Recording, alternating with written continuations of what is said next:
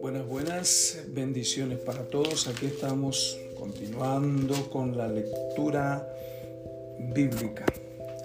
La Biblia en un año.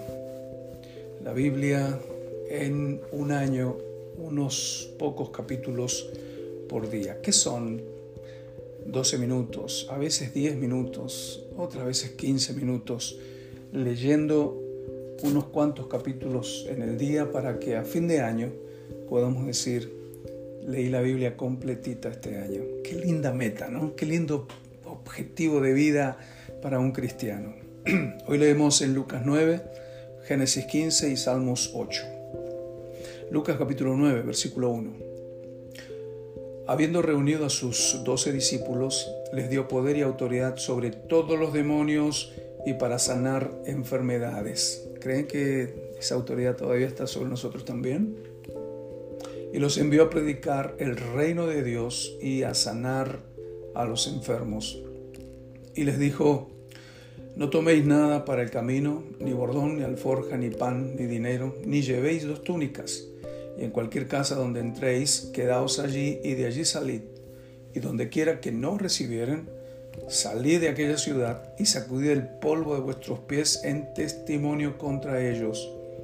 Y saliendo, pasaban por todas las aldeas anunciando el Evangelio y sanando por todas partes. Herodes el tetrarca oyó de todas las cosas que hacía Jesús y estaba perplejo, porque decían algunos, Juan ha resucitado de los muertos, otros Elías ha aparecido y otros algún profeta de los antiguos ha resucitado. Y dijo Herodes, a Juan yo lo hice decapitar. ¿Quién pues es este de quien oigo tales cosas? Y procuraba verle. Como una curiosidad nomás, no por fe o creyendo. Versículo 10. Vueltos los apóstoles, le contaron todo lo que habían hecho, y tomándolos se retiró aparte a un lugar desierto de la ciudad llamada Bethsaida. Y cuando la gente lo supo, le siguió, y él les recibió y les hablaba del reino de Dios y sanaba a todos los que necesitaban ser curados. Pero el, el día comenzaba a declinar y acercándose los doce le dijeron, despide a la gente para que vayan a las aldeas y campos de alrededor y se alojen y encuentren alimentos, porque aquí estamos en lugar desierto. Él les dijo, dadle vosotros de comer. Y dijeron ellos, no tenemos más que cinco panes y dos pescados, a no ser que vayamos nosotros a comprar alimentos para toda esta multitud. Y eran como cinco mil hombres. Entonces dijo a sus discípulos, hacedlos sentar en grupos de 50 en 50. Así lo hicieron, haciéndolos sentar a todos, y tomando los cinco panes y los dos pescados, levantando los ojos al cielo, al cielo los bendijo y los partió y dio a sus discípulos para que los pusiesen delante de la gente. Y comieron todos y se saciaron y recogieron lo que les sobró, doce cestas de pedazos. Aconteció que mientras Jesús oraba aparte, estaban con él los discípulos y les preguntó diciendo, ¿quién dice la gente que soy yo? Ellos respondieron, unos Juan el Bautista, otros Elías y otros que algún profeta de los antiguos ha resucitado. Él les dijo, ¿y vosotros quién decís que soy? Entonces respondiendo Pedro dijo, el Cristo de Dios. Cuando el Señor nos pregunta a nosotros también quién creemos que es, no está esperando que repitamos como logro muchas cosas, sino que una declaración de fe, una declaración de nuestra alma. Versículo 21. Pero Él les mandó que a nadie dijesen esto, encargándoselo rigurosamente y diciendo, es necesario que el Hijo del Hombre padezca muchas cosas y sea desechado por los ancianos, por los principales sacerdotes y por los escribas, y que sea muerto y resucite al tercer día. Y decía a todos, si alguno quiere venir en pos de mí, niéguese a sí mismo, tome su cruz cada día y sígame. Porque todo el que quiere salvar su vida la perderá, y todo el que pierda su vida por causa de mí, éste la salvará. Pues, ¿qué aprovecha al hombre si gana todo el mundo y se destruye o se pierde a sí mismo? Porque el que se avergonzare de mí y de mis palabras, de éste se avergonzará el Hijo del Hombre cuando venga en su gloria y en la del Padre y de los santos ángeles. Pero os digo en verdad que hay algunos de los que están aquí que no gustarán la muerte hasta que vean el reino de Dios. Amén. Vamos a Génesis.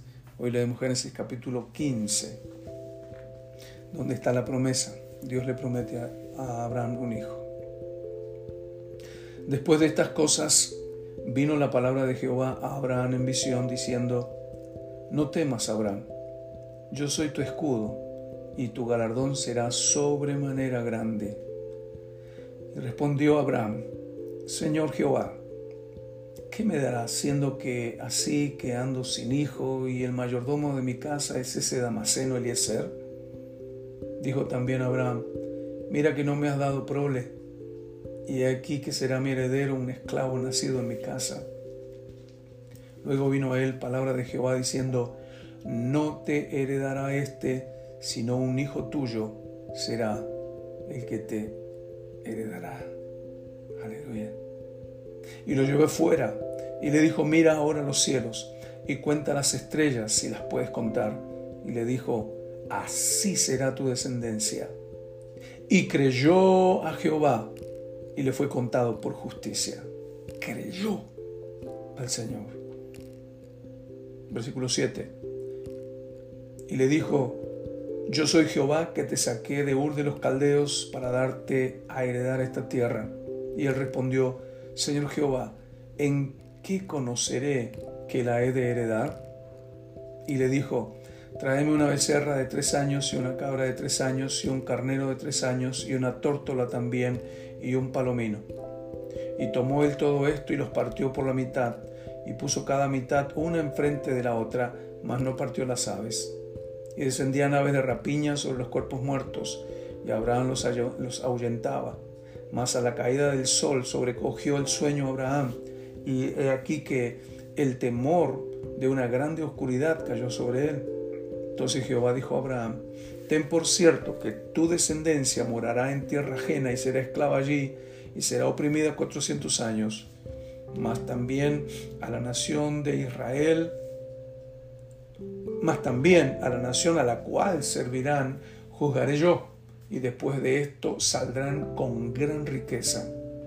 Y tú vendrás a tus padres en paz y serás sepultado en buena vejez y en la cuarta generación volverán acá, porque aún no ha llegado a su colmo la maldad del amorreo hasta aquí.